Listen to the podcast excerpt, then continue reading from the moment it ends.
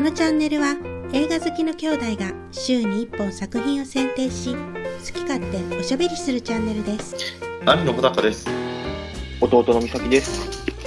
今週紹介する作品はこちらケイコ目を澄ませてはい。ということで、えっと、Amazon プライムに新しく入った稽古を目を澄ませてをまあ見ましたけども、はいえーっと美咲さんはいつ見たんですかこれはね、俺、ちょうどアカデミー賞直後ぐらいかな。あの日本アカデミー賞ねそう、日本アカデミー賞で、主演女優賞を岸井ゆきのさんが取ってて、うん前からずーっと気になって、よし、見に行こうと思って、うん仕事終わりに見に行きましたね。あ映画館で見に行ったの映画館で見に行った。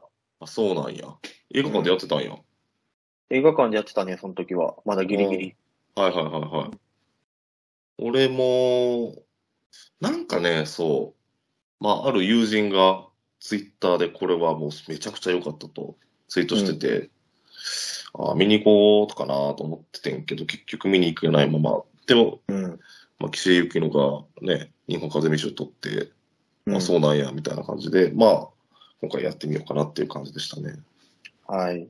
はいまあ、ずっと気になってはいたんよね、お互いね。うんどうでしたか美咲さんいやー。うん。やっぱなんか食らうな、この、うん物語としては何かこう、特別大きなうんうんうんとか、そういうのはないんだけども、うん。やっぱその岸井ゆきの演じるこの稽古うん。がすごいこう、まず、熱量が大きいのよね、岸井ゆきのが演じてるのが。うん。それにこう、ちょっと食らって、あと16ミリフィルムっていうのも相まって、うん。なんかその、ねじゅフィルムの、で、なんか、懐かしさが出るよね。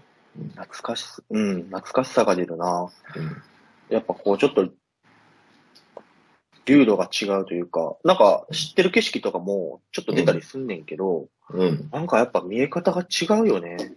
うん。その、俺は絶賛してた友人が、まあ、ある夢を追いかけてる人で、うん。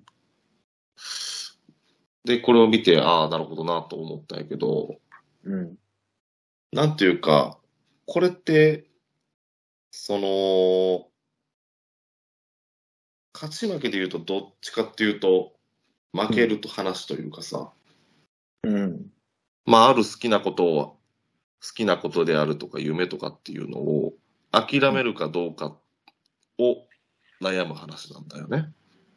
うんっていう、まあ、そういうような、夢を追いかけてる、夢を追いかけたことがあるっていう人は、まあ、食らうだろうなというふうには思いましたね。なるほどね。うんうん。誰しもが通る道なんかもしれんな。だかうら、ん、うん、頑張ってる人が、そうね。まあ、うんん、それが、ね、なんであうれ、ん仕事であれ、うん、ね、趣味であれ、恋愛であれ、なんでもいいけど、うん、うんやっぱ、ずーっと頑張り通せる人っていうのはきっと珍しくて、うん、みんなどっかでこう、クラッとくんねよな。うん、うん。まあ、いつか辞めるときは来るしね、特にスポーツとかだと。うん。で、まあ、その趣味で続けりゃいいじゃんっていう、まうんあ、ある種、外野の意見もあるんだけれども、うん。やっぱり違うんだよね、それって全然。うん。そうだね。うんさっきも言ったけど、熱量が違うからね、それに対する。うん、なんかその、趣味で続けたらいいじゃんっていうことって全然なんか的を置いてない意見だと俺は昔から思っていて。うん。うん。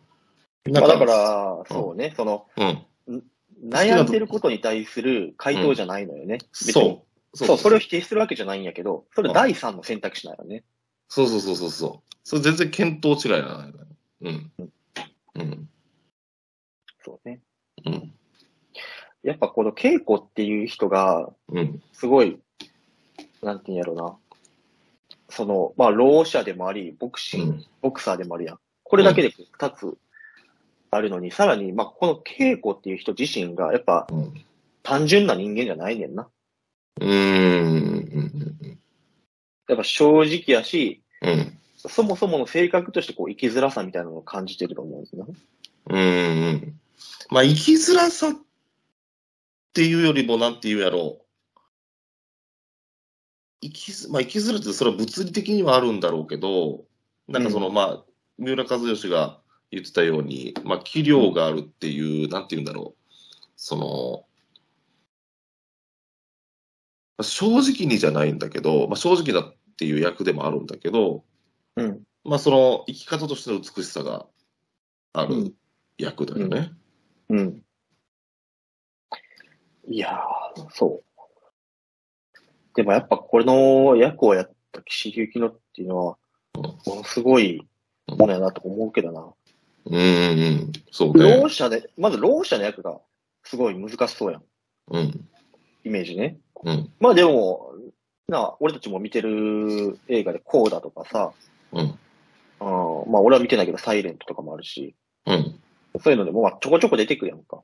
まあ、ろう者っていうのは、まあ、よくある話だね。うん、でもそこにさらにボクサーが乗っかってるからね。うん、それって、やっぱ難しいものを2個同時にやってるような感じがするよね。うん、うん、うん、で、しかもボボクシングってしてると、うん、うん、俺はちょっとだから役の話じゃないけど、うんグローブをつけてるからうん、手話もできないやん。うん、やっぱそこでもさらに意思疎通っていうのが難しい。うん、っていうところで、まあ、こう、だからこそ稽古はずっとこう、目を見てにやる。うん。この、でもさ、なんか、映画について調べてたらさ、すごいなと思ったのがさ、こうん。の監督がさ、うん。 5ヶ月前からその岸井ゆきのが、まあ、ボクサボクシングのトレーニングをしてるんだけど、一緒にずっとやってたと。週5で。えー、すごいな週5で一緒にただ、ただトレーニングを一緒にやってたと。うーん。この人だってまだ38歳やで。うんうん若いしなうん。うん。で、まあ、ボクシングの練習をすることによって、まあ、そのインタビューがあるんだけど、最初の驚きは、殴られるより殴る方が怖いという発見でしたと。ああ、なるほどね。腕が届く距離って通常の会話をするよりも距離が近く、恋人以外は入らないような近さに入るので、最初はやっぱり身が固まりますよね。満員電車ってこの意味で暴力的なんだなとか、ファイター同士には実は特別な信頼関係があるのかもなだとか、うんっていうことうを、まあ、トレーニングしていくうちに気づいたのだと。まあ、もう全くだからボクシングとか、し全然知らなかったと。うん。で、当然、その、ろう者の方の生活っていうのも全然知らなかったっていうことで、まあもう本当、取材から始めていくって言ったっていう感じなんだけど、うんうん。あ、それはすごいなと思ってね。それはすごいよね。うん、その1回、2回じゃなくて、週5の練習毎日一緒にやるって、そんな。うん。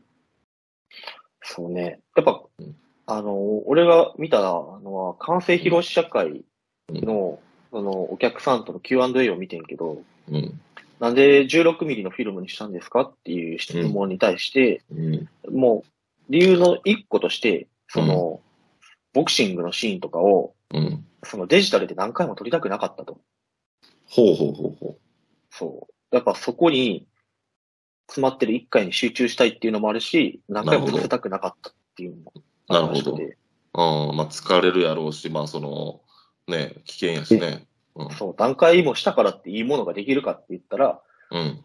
そう、そういう考え方じゃなくて、何回も取っていいものを1個選ぶんじゃなくて、うんもう、限られた中でうん。いいものを取るようにしようみたいな、そういう考え方みたいなんでね。うんうんうん。確かにこれインタビューを見てると、かなり計画的に撮ってるというか、うん。まあ、その、ボクシングのあの、最初の音のし入っていくシーンでも、どういう音にするかっていうのは、まず縄跳びの音があって、次に足の音があって、マットをパンパンを叩く音があって、うんっていうのを、まあ、順番に入れてんだよね、音を。うんうんうんうん。で、本当に、本当のボクシングジムのドキュメンタリーを見ると、まあ、うるさいと。そうやな。うんうんで、まあまあ、いやそういうふうに取っていこうっていうことも、かなり事前にもうすべて決めようって、で、その、ボクサーの練習も、もう、やっぱりずっとや、もうこれ続けることだと、多分無理だと、やっぱり練習してるとき気づいたんだよ。だからボクシングって、めちゃくちゃしんどいんだと。しんどいやろな。うん。で、これはちょっと、音出してくださいっていうのも、もうかなり計画的にやらないと無理だなと。うん。なんかもうみんな疲れてちゃって疲れちゃうことになっちゃうとか、っていうのもあって、もうまだカット割りとかそういうところもかなり綿密になるほどやっねた。という準備の段階がす良かったんだと。うん。やっぱこの作品、あと、その音がすごい良くって、うんいつもみたいに。うん。なんか、稽古が耳を聞こえてないっていうことを俺たちは意識するあまり、情報をこういう、汲み取ろうとすんねんな。うんうん。稽古と。同じよううに。んうん。そう。だから、稽古の、この目線とか表情ももちろんやし、うん。その音に対してもなんかすっごい敏感になってんのよね。ほう。音けえ、でも今日は稽古は目を聞こえないけど。違う違う、俺たちが音に対して敏感になってるうんと思うねんな。うんうん。すごいだからさっき言ってた、そのボクシングジムの音だったり、うん。川の音だったり、そのうん。高架下の電車の音だったり、うん。なんか音っていうものに普段以上にこう、情報を拾っちゃってるような気がする。ああ、でも確かにこの映画って、その、劇版としての音楽が出てこないっうんうん。ていうのもあって、なんていうんだろう。その音により集中したかもね。うん。した気がする。うんだかあら、と、電車のシーンでもさう、んすごいなと思ったのがさ、その、河川敷の場面で走行する電車の光、まあ夜とか朝とかだと、バババッと、まあ、明かりが出てきて、それを、まあ、まあ、岸行きのは撮ってるシーンで、まあ光がバンバンバンバンと当たっていくっていうシーン。あれは、もう本当の電車じゃないのよ。あ、そうなんや。うん。実景の電車だとそこまで光が綺麗に出てこないから、うん。あのまあ、そういう装置を作ったんだって、なんかババババババってやったら通っていくと、まあ、あの電車が通ったみたいに見えると。うん、なるほどね。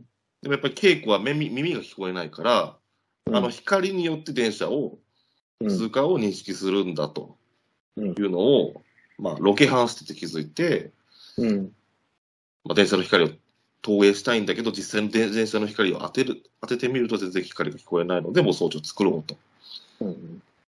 いうふうにやっていたという感じ。なるほどね。そこまで考えられて作ってんだなって、やっぱり。うん。確かにね。うん。いや、やっぱでもその、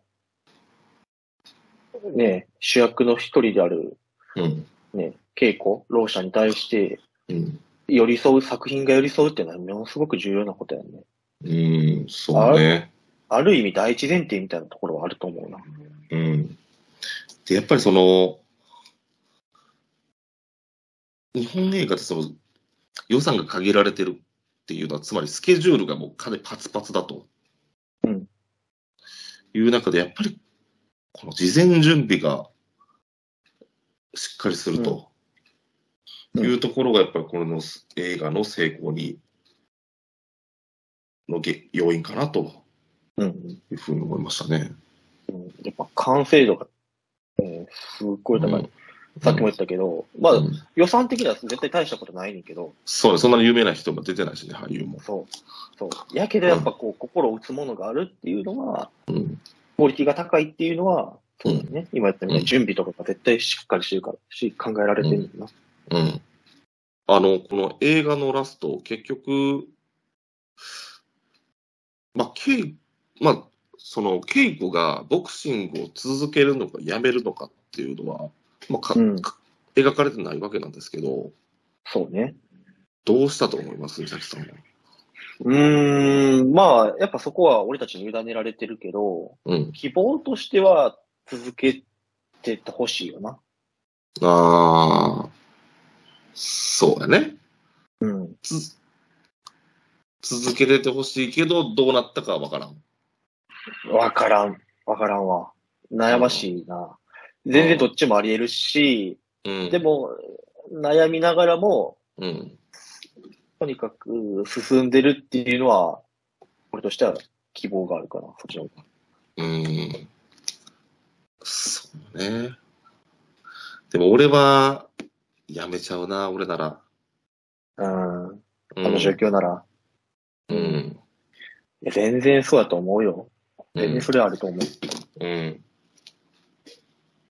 だからこそ、まあ、あの、やってた時間が美しいっていうことだろうなと思うけど。うん。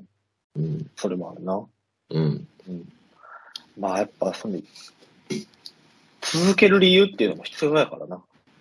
そうやな。続けれる環境にあるっていうのもあれ必要だし。そそうね。やっぱり周りの人が好きとか、そういう、あれやったら会長が好きやったし、うん。